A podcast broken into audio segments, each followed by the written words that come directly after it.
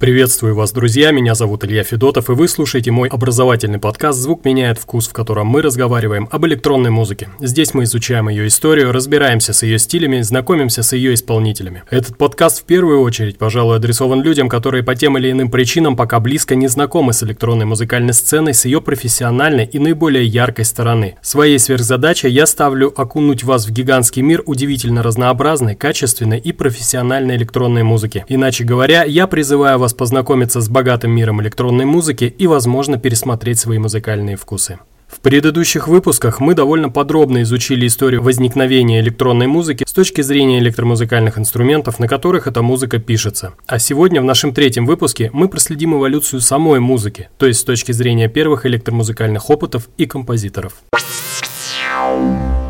С началом эры электронных музыкальных инструментов примерно с конца 19 века меняется и эра музыкальная. Шедшая до этого времени эпоха романтизма, где музыка мелодична и понятна большинству слушателей, сменяется на противоположный по смыслу модернизм, который отличается тягой к прогрессу в области науки и техники, а также положительными взглядами на городскую и промышленную среду. Например, русский композитор Александр Скрябин, будучи одним из первых модернистов, первый в мире использовал в своем музыкальном произведении цветомузыку, а дальнейшие его планы были и того больше. Он планировал написать симфонию, состоящую не только из звуков, но и из красок, запахов, движений и даже звучащей архитектуры. В эпоху модернизма создание музыки начало рассматриваться как отражение внешнего мира, подобно тому, как фотограф фиксировал на фото определенный момент. То есть композиторы старались передать нечто через звуки, максимально приближенные к этому моменту. И зачастую это были звуки далеко не музыкальные. Примерно тогда же, в 1910-х годах, появляются футуристы с их манифестом музыки будущего. Об этом событии рассказывалось в первом выпуске выпуске об истории электронной музыки. Один из наших российских футуристов Арсений Авраамов даже на полном серьезе подал луначарскому проекту сожжение всех роялей, так как считал, что классический музыкальный строй, состоящий из 12 полутонов, это 12 белых и черных клавиш в одной октаве рояля, калечит слух народа и композиторов.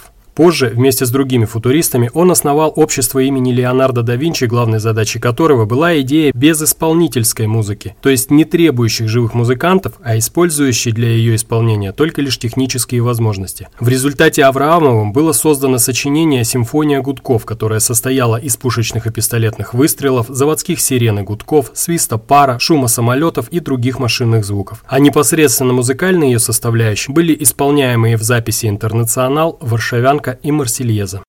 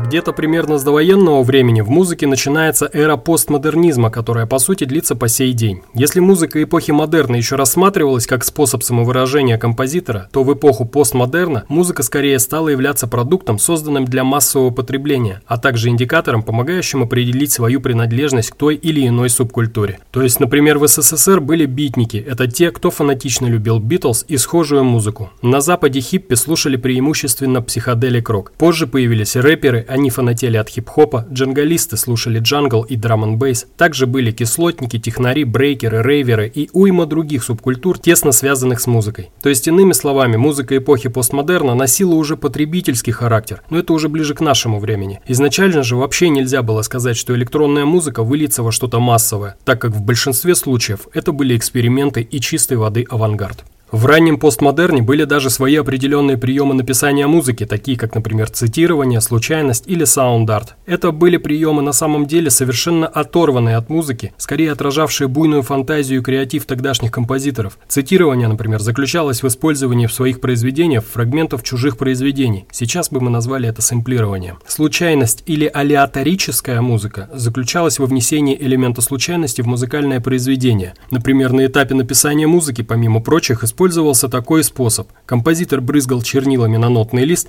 и эти брызги далее читались как ноты. Или на этапе воспроизведения ноты переворачивались вверх ногами, или играло одновременно несколько оркестров и все разную музыку. Или исполнитель должен был сам додумать композицию в пустом месте. В общем, развлекались ребята как могли.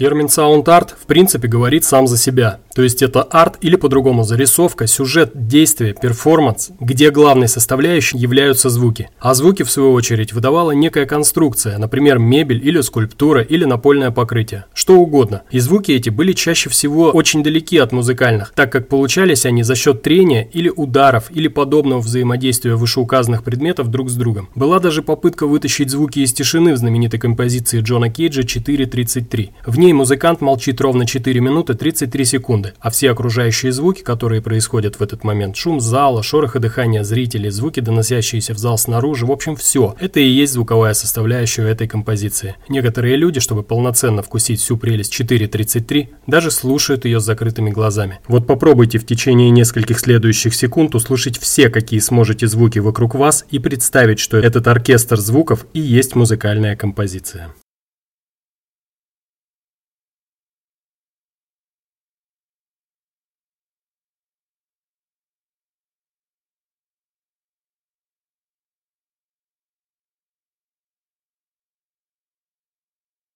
Все это назвать музыкой можно, конечно, с большим трудом, так как это были все-таки больше шумовые композиции, чем музыкальные. А вот первые музыкальные произведения эпохи постмодерна, то есть произведения для электронных музыкальных инструментов, появились с изобретением в 1919 году терминвокса, о котором я подробно рассказывал в первой части истории электронной музыки. Советско-американский композитор Джозеф Шиллингер даже написал сюиту для терминвокса с оркестром First Airphonic Suite, что переводится как «первая воздушно-акустическая сюита».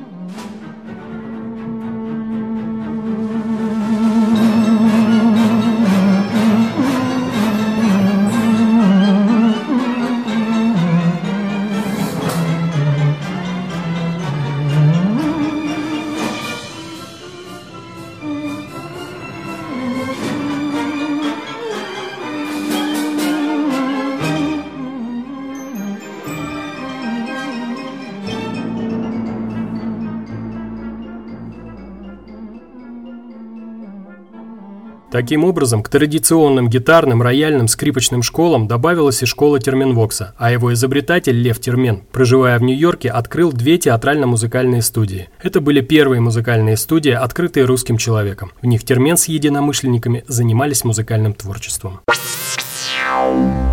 Одними из первых широко известных модернистов-авангардистов, чье влияние распространилось в итоге практически на весь мир, были участники так называемой «Новой Венской школы». Новая Венская школа сложилась в 1900-х годах в Вене как кружок композиторов Антона Веберна, Альбана Берга и Арнольда Шонберга. Авангардистская она считается потому, что эти композиторы принципиально отошли от классических канонов создания музыки в сторону собственных экспериментов с применением всевозможных авангардных новшеств. Причем все ее участники – это были солидные профессионалы, профессионалы, а не любители. Первоначальной ее идеей был уход от музыки тональной к музыке атональной. То есть, если раньше музыкальная композиция имела определенную тональность, то есть исполнялась, например, в тональности до мажор, то теперь было решено отойти от следования одной конкретной тональности в рамках одного произведения. То есть музыка писалась вне логики гармонических связей, создающих тональную музыку.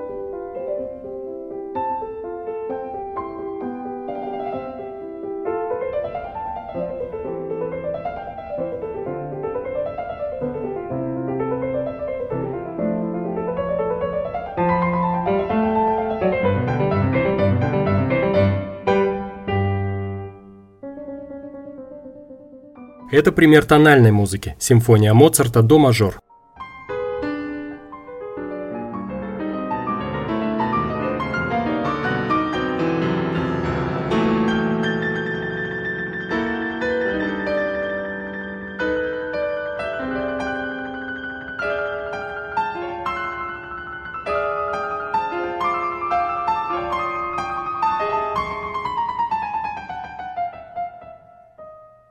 Это пример атональной музыки Арнольда Шонберга. В начале 20-х годов Шонберг на основе своего метода атональной музыки разработал метод 12-тоновой композиции, больше известный как додекафония. Додека в переводе с греческого 12. То есть в обычной музыкальной композиции на первом месте стоит главная музыкальная тема, основная мелодия, мотив, вокруг которого выстраиваются гармонирующие с ним музыкальные звуки и получается полноценное музыкальное произведение. А в додекафонии во главе угла стоит не музыкальная тема, а 12 последовательных последовательных звуков, то есть по сути одна октава. Так вот в музыке, написанной по принципу додекафонии, вся так называемая музыкальная ткань выводится из одной этой октавы. Обычная публика улавливает смысл такого произведения с большим трудом, так как ей хочется понятных мелодий, а этого как раз в додекафонной музыке крайне мало. Но на то она и авангардная музыка, чтобы отойти от привычного и классического ее устройства. Позже участники новой венской школы создают вокально-инструментальный цикл «Лунный Пьеро» на стике Альберта Жиро, впервые используя изобретенный ими метод вокальная речитация, нечто среднее между чтением и пением. Школа нововенцев является для тех лет наиболее радикальной. Музыка просто не знала прежде столь решительных отказов от исторически сложившихся основ. Это поставило нововенцев в особое, исключительное положение, и ее идеи получили распространение в творчестве композиторов многих стран. В дальнейшем экспериментальное композиторство только набирало обороты, так как многие музыканты увидели в этом возможность максимального самовыражения. Яркий пример подобного экспериментального подхода к музыке – появление конкретной музыки и, как ее следствие, чуть позже электроакустической музыки. Об этих двух направлениях я уже рассказывал в своем подкасте в первой части истории электронной музыки. Вкратце напомню, что конкретная музыка – это запись естественных, природных, городских, индустриальных и прочих звуков, тщательно подобранных автором, составленных в определенный музыкальный рисунок, записанный на магнитную пленку и в дальнейшем соединенный в одно целое с другими такими звуками. А электроакустическая музыка – это уже следующая стадия развития конкретной музыки, куда добавлены звуки, полученные с помощью электромузыкальных инструментов, то есть первых электросинтезаторов. Причем именно эти электронные звуки были максимально важными, то есть именно вокруг них строилась электроакустическая музыка. Ни конкретную, ни электроакустическую музыку невозможно было воспроизвести вживую, поэтому она существовала только в записи.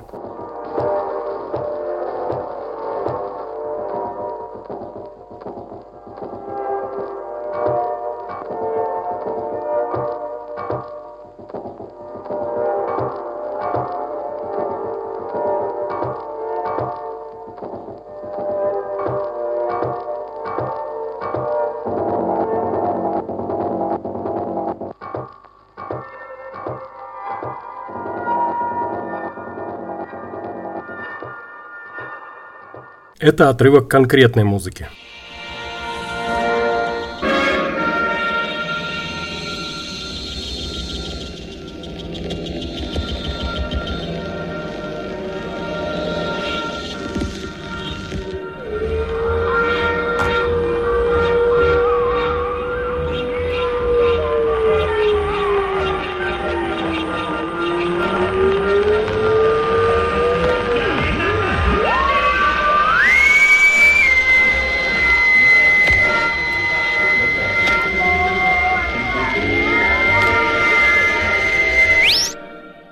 Это отрывок электроакустической музыки. Первые опыты в конкретной музыке принадлежат инженеру-акустику Пьеру Шеферу. Он создал немало произведений в этом направлении, которые оказали глубокое и продолжительное влияние на дальнейшее развитие электронной музыки. Также его работы впервые в мире были проиграны на французском вещательном радио, при котором была открыта первая в мире студия производства электронной музыки. К слову, в этой студии некоторое время работал и знаменитый Жан-Мишель Жар, один из основоположников современной электронной музыки. К наиболее известным композиторам, работавших в области электроакустической музыки, можно отнести таких таких как Эдгар Варес, Джон Кейдж, Карл Хайнс Штокхаузен, Янис Ксенакис, Макс Мэтьюс, Дитер Кауфман и другие. Одним из наиболее значимых композиторов из этого списка является Эдгар Варес. Он по праву считается отцом электронной музыки. Французский и американский композитор, коллега Пьера Шефера, один из пионеров электронной и конкретной музыки, он первым осуществил изменение тембров и подстройку инструментов прямо в процессе исполнения музыкального произведения. Судьба сыграла с Варезом злую шутку. На момент расцвета его творчества в мире просто не существовало существовало инструментов, способных реализовать его идеи. Лишь на самом закате жизни композитора его творчество было оценено, так как в это время произошел технический прорыв электроники, позволивший создать уникальные электронные инструменты, необходимые для исполнения музыки Вараза. Его целью всегда было создание принципиально иного подхода к понятию музыкальность. Первым экспериментом такого рода стала его композиция Hyperprism, или по-русски гиперпризма.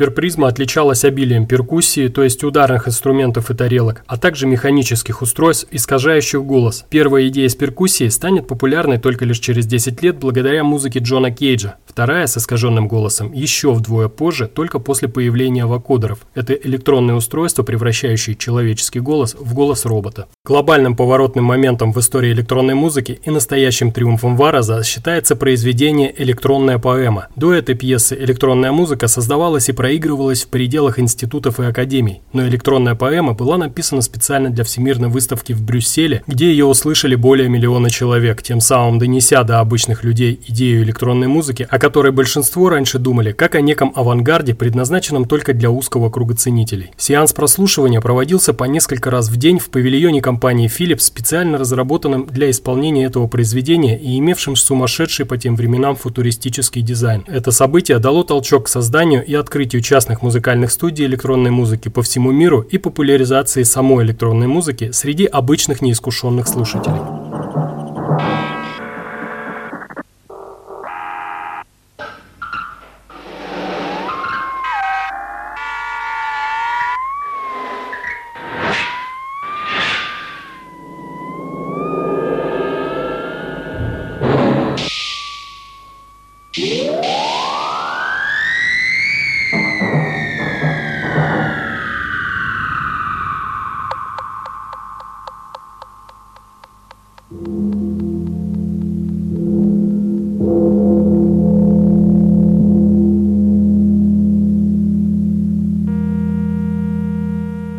Также нельзя не упомянуть об известном и видном деятеле электронной музыки немце Карл Хайнце Штокхаузене. Он является автором более 350 музыкальных произведений, большинство которых относятся к области электроакустической музыки. Также из-под его крыла вышло немало последователей, которые позже сыграли большую роль в развитии электронной музыки. О них мы поговорим чуть позже. В 50-х годах в Кёльне при западно-германском радио была основана первая в Германии студия электронной музыки, где работал Штокхаузен. И практически сразу на этом радио появились появились трансляции музыки Штокхаузена и других участников студии. К появлению возможности создавать музыку при помощи электричества Штокхаузен относился очень философски. Он считал, что это не просто очередной поворот музыкальной эпохи, а нечто кардинально новое, начинать которое нужно с самого нуля – Он предлагал использовать немузыкальные звуки наравне с музыкальными, а не просто как шумовую иллюстрацию. И особое внимание уделял в своем творчестве именно звукам электронным, которые тогда к музыкальным относились с большой натяжкой. Позднее Штокхаузен рассказывал о состоянии, которое переживали слушатели, прослушивая его музыку. Некоторые из них утверждали, что они испытывают чувство полета или находятся в космосе или в каком-то фантастическом нереальном мире. В дальнейшем его идеи очень повлияли и широко использовались такими именитыми коллективами, как Beatles и Tangerine Dream, а знаменитыми Жану Мишелю Жару опять же посчастливилось поработать с ним в кёльнской студии электронной музыки.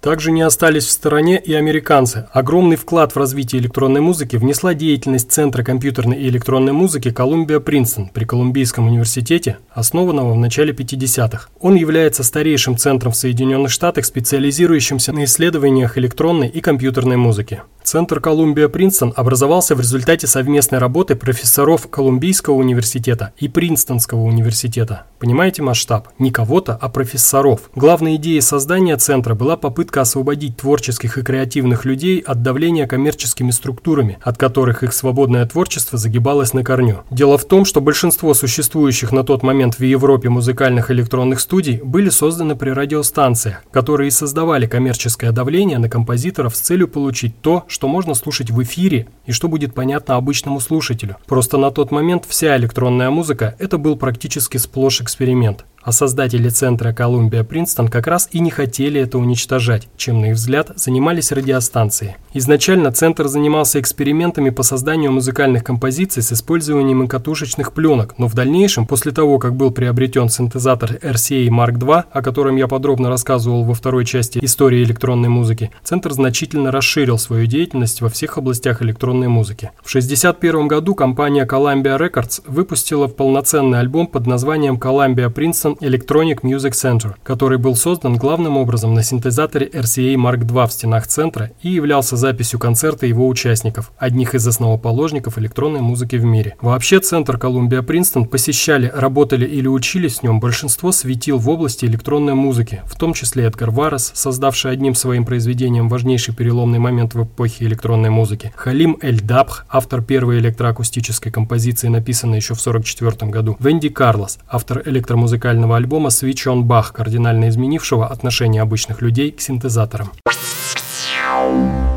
Возникновение студии электронной музыки в Париже с Пьером Шефером, Кёльне с Карл Хайнсом Штокхаузеном, а также Центра электронной музыки Колумбия Принстон породило начало эры создания таких студий по всему миру. В Милане была создана студия Фонология, целью которой было внедрить электронную музыку во все возможные области искусства и вывести это все за пределы Италии. В Японии под началом национальной японской телерадиокомпании также начала работать студия электронной музыки, первым автором которой был Тасира Майодзуми, выросший как композитор на работах работах Пьера Шефера и активно продвигающий это направление в Японии. В Нидерландах при поддержке компании Philips возник Институт изучения звука Institute of Sonology. В Европейском университете Иерусалима Йозеф Таль основал первую в Израиле студию электронной музыки, в которой тесно сотрудничал с Хью Ли Кейном, о котором я рассказывал во второй части истории электронной музыки. Одна из самых необычных студий электронной музыки была создана в Лондоне. Дело в том, что она была создана британским инженером русского происхождения Петром Зиновьевым на берегу реки реки Темзы в Сарае. Позже в обновленной студии Зиновьева гостями были Пол Маккартни и Джон Лорд из Deep Purple. Ну и, конечно же, Советский Союз не оставался в стороне. После изобретения своего фотоэлектронного синтезатора АНС, о котором подробно рассказывалось в первой части истории электронной музыки, он был помещен в Дом-музей Скрябина, на базе которого в дальнейшем образовалась первая в СССР студия электронной музыки, в которой работали именитые советские электронные композиторы. Все эти и другие возникающие на тот момент в мире студии электронной музыки музыки преследовали одну и ту же цель – ее популяризацию. Все они объединяли передовые технологии в области получения звука из электричества и получали из этого новое, на тот момент неизвестное, но набирающее огромные обороты популярности творческое направление.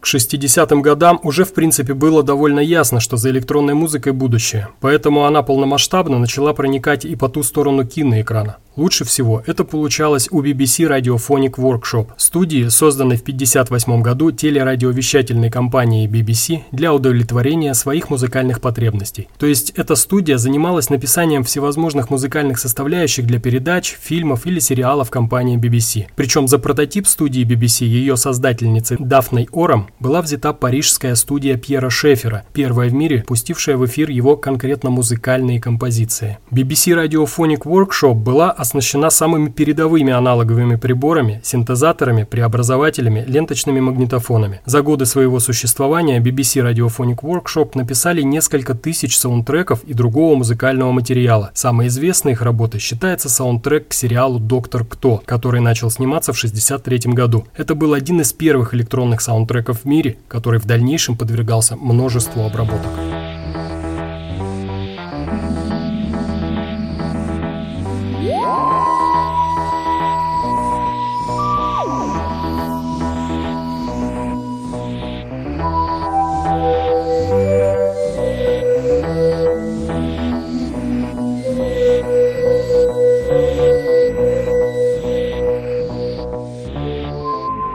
Творчество BBC Radiophonic Workshop очень повлияло на современных электронных композиторов. Они до сих пор используют некоторые музыкальные идеи и решения, взятые у BBC. В начале 2000-х бесконечный экспериментатор Affix Twin переиздал сборник Music from a BBC Radiophonic Workshop, состоящий аж из 50 треков, джинглов и заставок BBC, таким образом отдав им дань уважения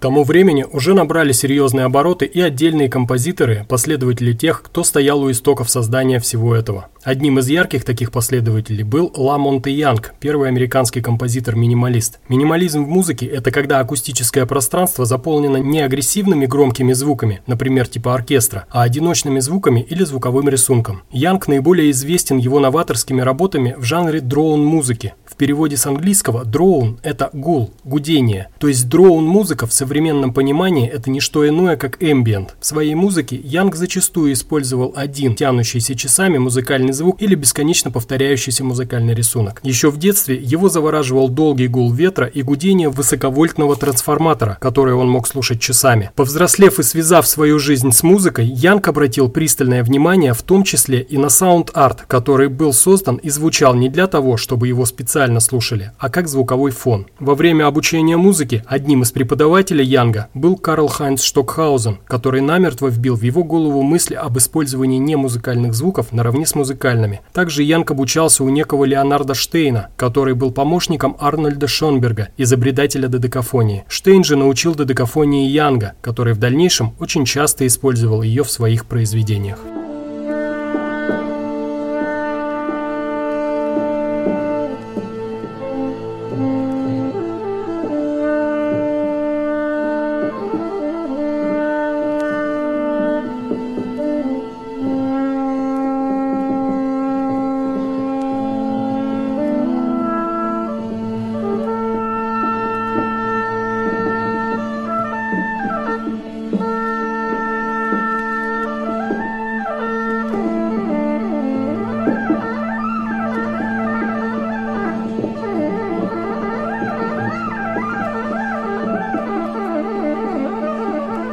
Янг совместно с музыкантом Джоном Кейлом и другими авангардными музыкантами создали коллектив под названием The Theatre of Eternal Music, театр вечной музыки. Они устраивали концерты на чердаке у Янга, часами тянув звуки или проигрывая повторяющиеся мотивы и сменяя друг друга за этим занятием. Это была музыка без начала и конца. У нее не было цели зафиксировать внимание слушателя на время, которое она звучала. Она просто бесконечно тянулась, а зрители больше общались друг с другом, чем слушали музыку. Таким образом, эти концерты могли длиться иногда дольше суток. Также Янг тесно сотрудничал с Йоко Оно, большой любительницей авангарда, которая устраивала аналогичные концерты у себя дома. И Янг, и Йоко Оно ориентировали свои концерты и музыку не на массового зрителя, а на творческую богему. Именно участники театра вечной музыки, и в частности Ла Монте Янг, считаются основоположниками этого музыкального направления. Несколькими годами позже участник театра вечной музыки Джон Кейл основал группу The Velvet Underground, не очень успешную в коммерческом плане, но имевшую огромное влияние на дальнейшее развитие рока и электронной музыки. The Velvet Underground играли в стилях авангард, экспериментальный рок, психоделический рок. Они умудрялись скрещивать в своей музыке энергию рока с авангардистскими устремлениями.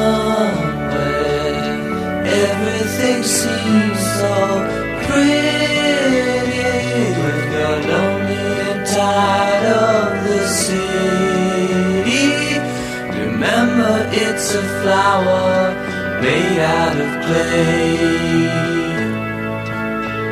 Их музыкальные идеи с радостью позаимствовали другие экспериментальные рок-композиторы, в результате чего стали появляться жанры музыки, совершенно на рок не похожие, и появилось такое направление, как крауд-рок. Крауд-рок можно описать как экспериментальную и психоделическую рок-музыку с большим электронным вмешательством.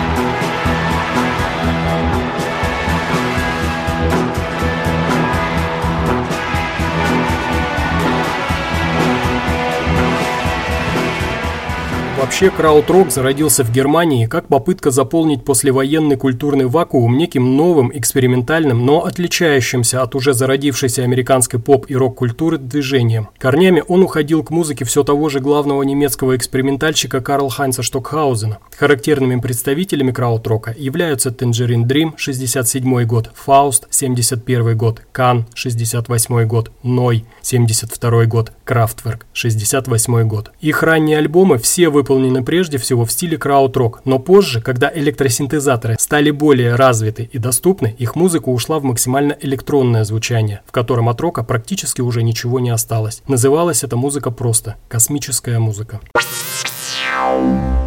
Первопроходцами в области космической музыки, а в дальнейшем и электронной музыки в целом, считается группа Tangerine Dream. В какой-то степени ее можно отнести и к законодателям этой культуры – ее лидер Эдгар Фрёзе до Tangerine Dream уже имел опыт создания музыкальной группы под названием The Ones – которая шла как раз-таки по стопам The Velvet Underground и играла психоделический рок. Однажды Фрозе и The Vans были приглашены на мероприятие к Сальвадору Дали, и там, сполна пропитавшись атмосферой андеграунда и экспериментализма в компании с самыми необычными людьми Лондона и Парижа, к Фрезе приходит идея погружения слушателя в невообразимый коктейль из музыки. Пропитанный этой мыслью и объединившись с несколькими андеграундными композиторами в музыкальный коллектив, Фрезе начал штурмовать берлинские клубы. Вскоре у Tangerine Dream появилась определенная огромная известность в узких кругах ценителей авангарда. Их первый альбом Electronic Meditation был электроакустическим, то есть звуки записывались на пленку и потом сводились вместе. Во время записи этого альбома использовались все предметы, которые попадались под руку вплоть до кастрюли сковородок. Все это дополнялось скрипом вилки по стеклу, завываниями гитары и зловещим грохотом барабанов.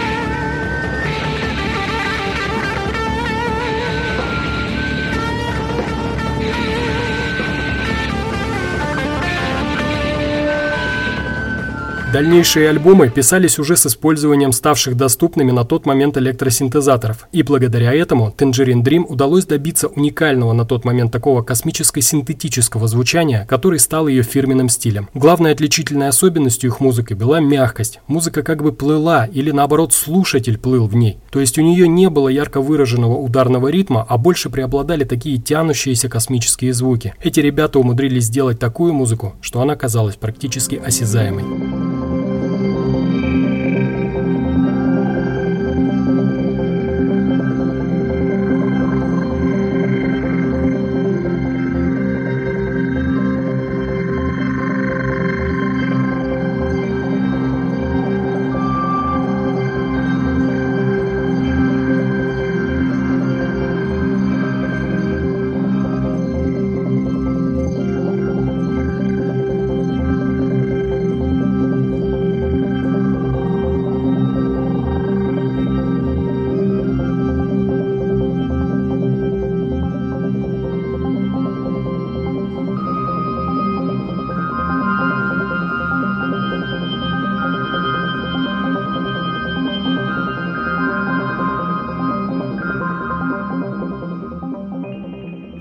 Аналогичными лаврами удостоен немецкий коллектив Kraftwerk. Они, так же как и Tangerine Dream, считаются первопроходцами, пионерами электронной музыки, одни из немногих, кто смог создать именно успешный проект в этом направлении. Вообще их влияние на развитие мировой электронной музыки переоценить просто невозможно. Их идеи можно найти совершенно в различных современных музыкальных стилях – Сначала, как и полагается группам того времени, а это был 68 год, их музыка была просто инструментальной, а не электронной. Они в основном играли экспериментальщину, авангард и крауд-рок. Но получив в свое распоряжение в первой половине 70-х электросинтезаторы, они пишут альбом «Автобан», который становится переломным и задает вектор развития их музыкального направления на многие последующие годы.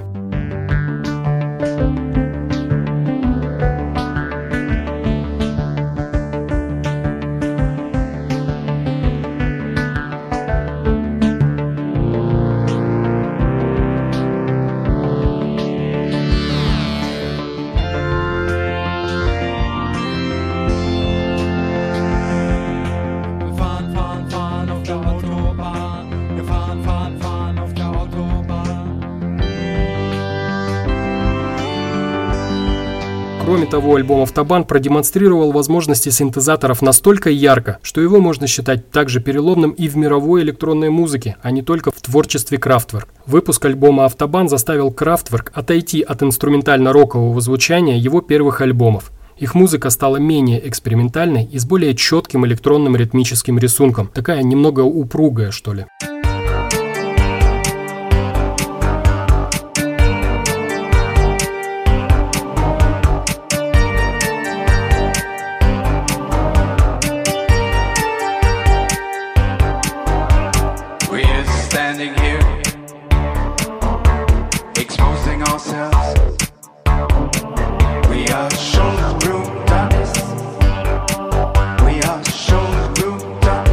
Дальнейшие альбомы были также авторитетны для мировой электронной музыки, как альбом «Автобан». Они даже выпускались в нескольких языковых вариантах.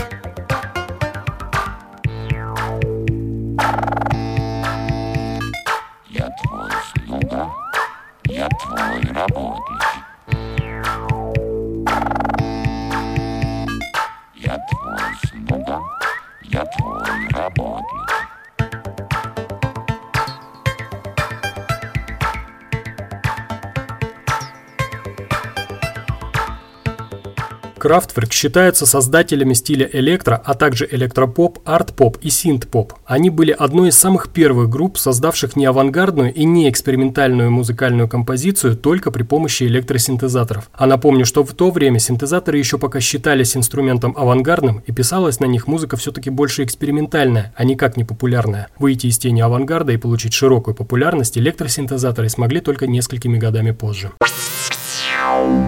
Жан-Мишель Жар, французский композитор, также один из пионеров электронной музыки, последователей идей Tangerine Dream и Kraftwerk. Жар играл в основном только на синтезаторах, а также славился постановкой грандиозных музыкально-световых шоу. Учился он, как и полагается всякому экспериментальному музыканту, у Карл Ханса Штокхаузена и некоторое время состоял в творческом коллективе Пьера Шефера. Но серьезно увлекшись ставшими доступными тогда синтезаторами и сосредоточившись на электронно-синтезаторном экспериментировании, ушел в сольное плавание. В течение течение семи лет он писал на синтезаторах все, что мог, от ресторанной музыки до сочинений для оперы и балета, а также саундтреки на заказ. Но в 1976 году, наконец, выходит его альбом «Oxygen», с которого и берет отсчет карьера Жана Мишеля Жара, какой мы знаем ее сейчас.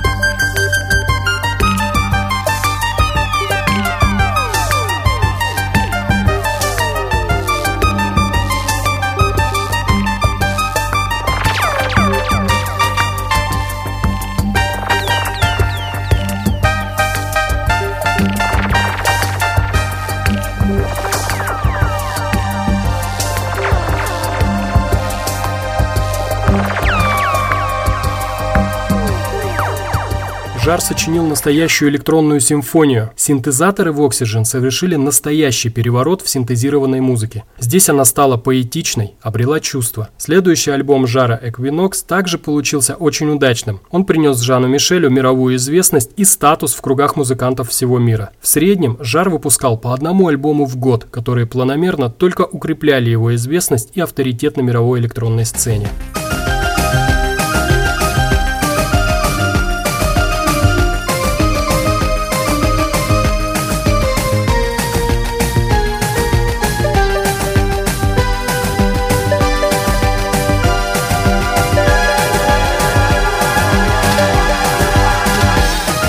Список исполнителей электронной музыки того времени можно продолжить такими именами, как Клаус Шульце, экс-барабанщик из Tangerine Dream, группа Space и ее лидер Дидье Маруани, японский композитор Китаро, греческий композитор Вангелис, Yellow Magic Orchestra, британский композитор Брайан Ино, австралийская группа Cybotron и множество других участников мировой электромузыкальной культуры. Чтобы полноценно вкусить всю красоту и погрузиться в атмосферу космической и электронной музыки того времени, понять, чем же так удивляли слушателей тогдашние композиторы, я подготовил для вас небольшой микс и предлагаю им насладиться. Микс состоит из пяти композиций. Это Рэй Линч «The Oh of Pleasure», Жан-Мишель Жар «Equinox», часть четвертая, Space «Ballad for Space Lovers», Automat «Droid» и Kraftwerk «Computer World».